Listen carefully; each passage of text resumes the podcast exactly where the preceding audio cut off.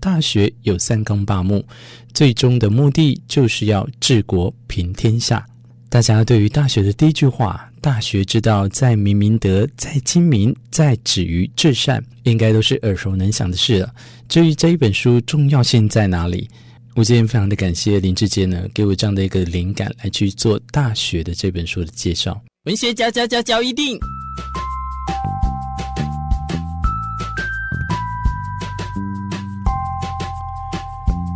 欢迎收听《文学交易电影》。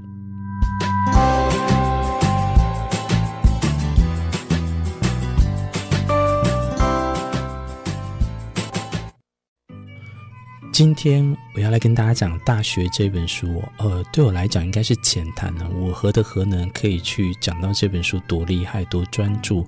那坦白讲，我为什么会想到《大学》这本书要跟大家分享呢？真的不外乎是从前新竹市长林志坚的论文案延烧之后，我突然想到《大学》这本书来去跟大家分享的。不过等一下的话题完全跟林志坚没有相关，希望大家不要去做任何的揣测。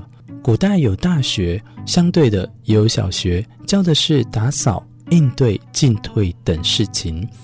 古代的每一个人啊，都要进小学，让孩子融入社会之前，在家庭、学校之中与人相处时，都能够习得基本的生活规范，并且懂得礼、乐、射、御、书、数等六艺。孔子呢，他在小的时候念过的乡村学校属于小学的范畴之间，满十五岁的时候就可以上大学了。但是大学并非每个人都能念，只有将来有机会当上官员的贵族子弟以及民间的俊彦之士，也就是少数特别杰出的年轻人，这样的人才才有这样的机会。古代的大学基本的目的是要能够让人做官。因此，学习做官所具备的条件和修养，一般人都知道。大学有三纲八目，最终的目的就是要治国平天下。大家对于大学的第一句话“大学之道，在明明德，在亲民，在止于至善”，应该都是耳熟能详的事了。至于这一本书重要性在哪里？我今天非常的感谢林志杰呢，给我这样的一个灵感来去做《大学》的这本书的介绍。何谓大学啊？我必须要先从五经说起。古代有这个五经，所谓的《易经》《诗经》《尚书》之外，还有《礼经》跟《乐经》。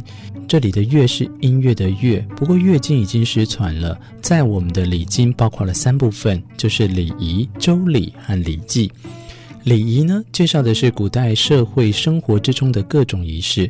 包含男子二十岁加冠的冠礼，还有我们的结婚的婚礼，以及丧礼、祭礼，还有同乡的人相聚饮酒、读书的人见面等礼仪细节啊，繁杂繁复，十分的琐碎。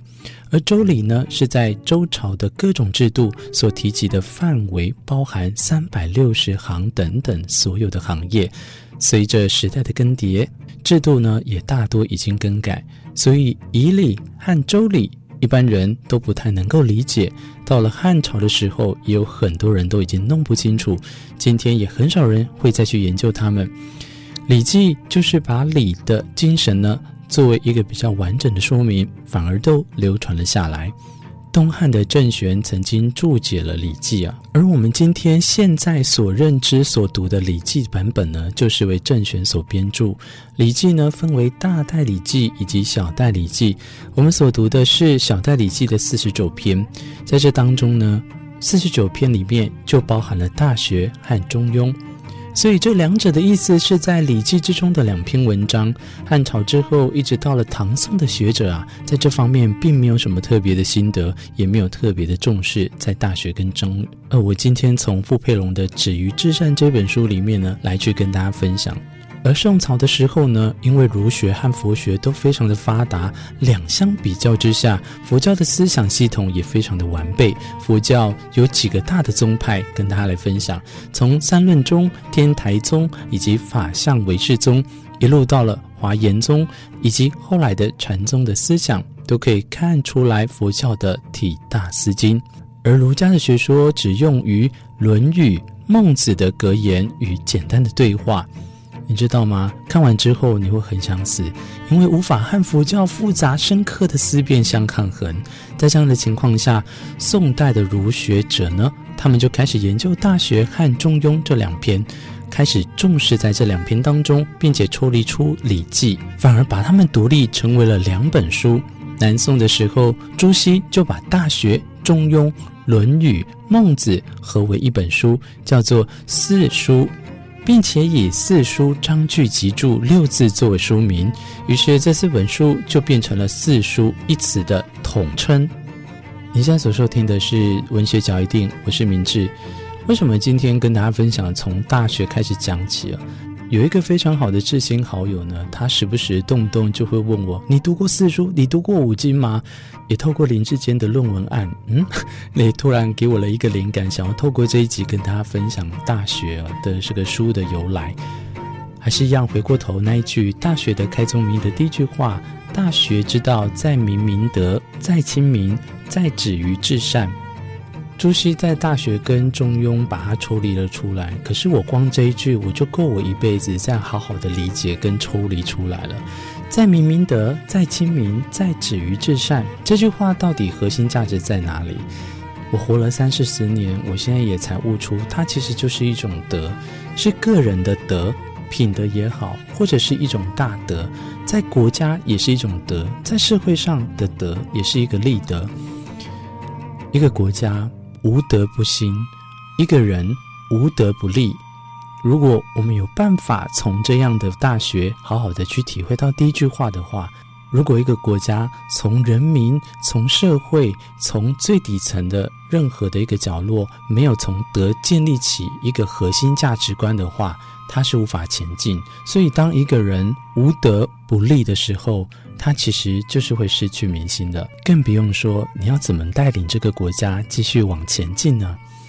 今天跟大家分享的是在大学的这一本书，我想非常的感谢我的这位朋友，他问我到底有没有念过四书五经，哎，我到现在还是没有办法念得出哪四书哪五经，但或许我也因为他重新好好的去了解所谓的四书五经，陪大家在今天一起好好的导读。今天非常感谢大家收听文学脚定，在这一集里面完全没有林志坚的赞助，我是明志，感谢你的收听，我们下一集再相见，祝福大家，不管你是大学还是小学，都能毕业。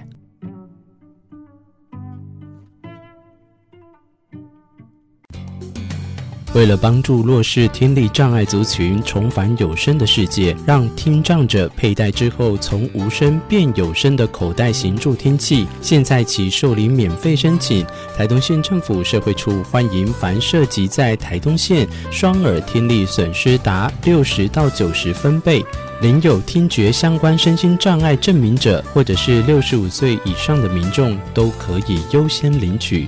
贴心提醒您，有需求的民众可以预先向服务门市预约免费听力测验，预约电话零八零零零零零八九七。透过佩戴助听器提升生活品质。以上广告由台东县政府提供。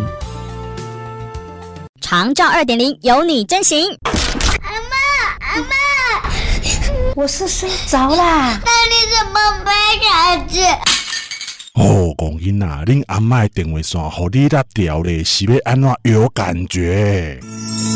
为了让有长期照顾需求的民众更完善直接的方式，设置了长照服务专线，您可以直接拨打一九六六，一通电话，长照问题主动出击。以上广告由台东县卫生局提供。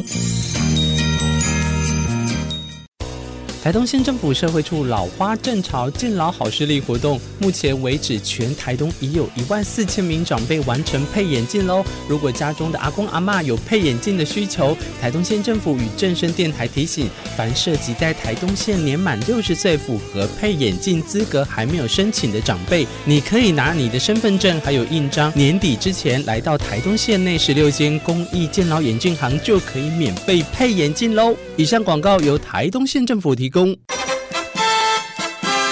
减费旅游大作战，蓝屿绿岛环保杯开跑。即日起到蓝屿绿岛旅游，都可以免费来借用专属环保杯哦。在绿岛 Seven、丁哥茶饮、新天地免税商店、绿岛乡公所、绿岛游客服务中心，以及台湾潜水、上元民宿、夏卡尔民宿、绿海城堡、白沙湾三二民宿，都可以借杯子哦。到兰屿旅游，可在 Seven 蓝屿门市、东清湾门市租借蓝屿环保杯。在岛上免费租借环保杯，畅游绿岛跟蓝屿，我们一起减肥旅游，时尚环保。以上广告由台东县环境保护局提供。